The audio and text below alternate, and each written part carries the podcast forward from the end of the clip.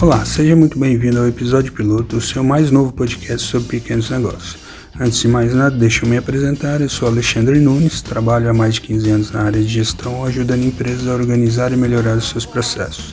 Espero contar com a sua companhia durante os episódios que vamos publicar semanalmente, sempre com a duração aproximada de 10 minutos.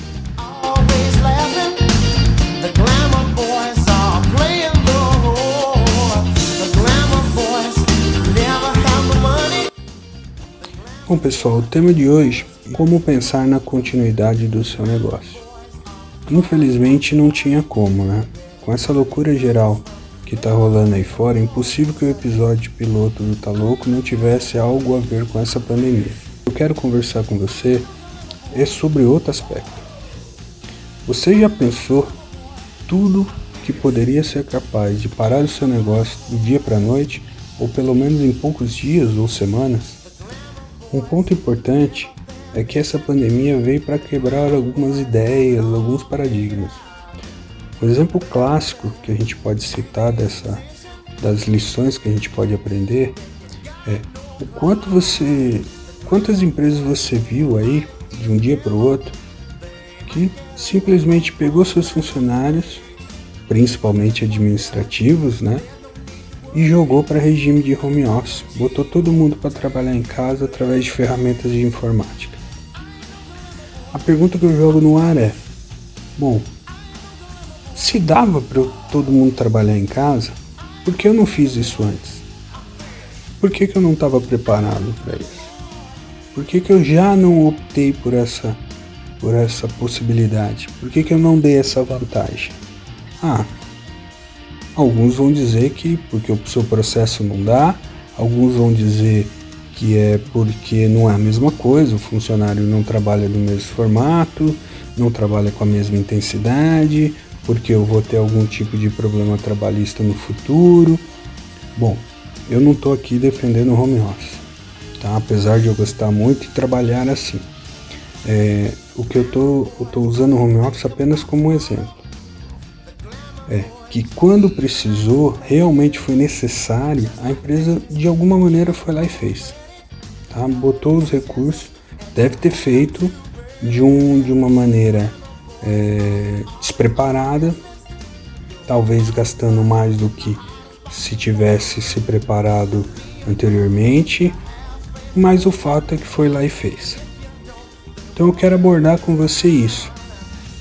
Não tinha outra opção, a empresa foi lá aos trancos e barrancos e colocou para funcionar.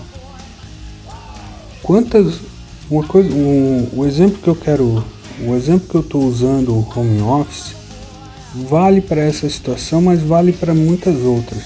Quantas outras situações você tem no dia a dia da sua empresa similares que possam parar um processo, parar a sua empresa como um todo? E você nunca se deu conta disso. Problemas que, se não param a sua empresa, transformam muitas vezes a vida dos seus parceiros, dos seus colaboradores, dos seus clientes, às vezes um verdadeiro caos. Eu vou dar um exemplo muito, um depoimento pessoal aqui muito prático e muito simples. Eu já vi diversas empresas nesse período, nesses períodos de consultoria é, que eu venho atuando como consultor Problema simples de empresas simplesmente pararem porque um determinado computador deu pau, porque um determinado funcionário não veio, um determinado funcionário pediu as contas. É, da noite para o dia, essas empresas simplesmente perdem, algum, perdem históricos, perdem bases de dados, é, simplesmente porque um equipamento simples, básico, quebrou ou porque alguém que deveria ter feito alguma atividade não fez, simplesmente por uma questão básica dessa. Ah, Alexandre, mas se eu for pensar e ter soluções na minha empresa para tudo que pode dar de errado, eu vou montar uma estrutura absurda, eu vou gastar muito dinheiro, eu, eu não tenho recurso para isso. Como é, que eu, como é que eu posso fazer tudo isso? Eu não tenho recurso. Se eu estou vendendo um almoço para comprar a janta, esse é o ponto que eu queria chegar. Aí entra a inovação. E aí entra a inovação no jeito, no ponto que a gente conversou. Não é a inovação do produto, da sua empresa, criar uma startup, não estou falando nisso. Eu estou falando de você usar soluções inovadoras, maneiras diferentes de resolver os problemas da sua empresa no dia a dia. Hoje você pode contar com ferramentas, aplicativos, diversos recursos de baixo custo e na grande maioria deles, ou boa parte deles, até gratuitos, que resolvem boa parte desses problemas, desses riscos, ou para não dizer que resolvem todos, principalmente pensando em médias e pequenas empresas.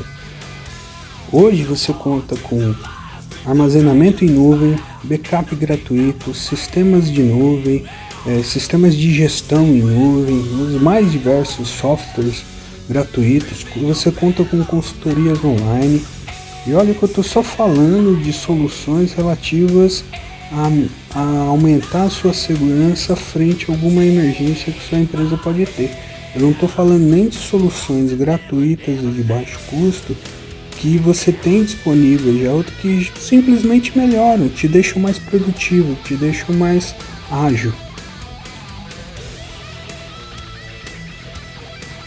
Então, o que eu queria, o ponto que a gente precisa discutir, o ponto que o empresário precisa entender é que você precisa pensar e aprender a gerenciar risco. Pensar que tudo que pode um dia dar errado é o primeiro passo para que tudo dê certo. Então, pensar em tudo que pode dar errado é o primeiro passo para que tudo dê certo. Então, esse é o pensamento de um empresário, de um empreendedor consciente. Se você é dono ou dona, gestor ou gestora de uma pequena ou média empresa, tem que entender que uma das suas principais funções é gerenciar riscos. Eu vou falar agora uma coisa óbvia.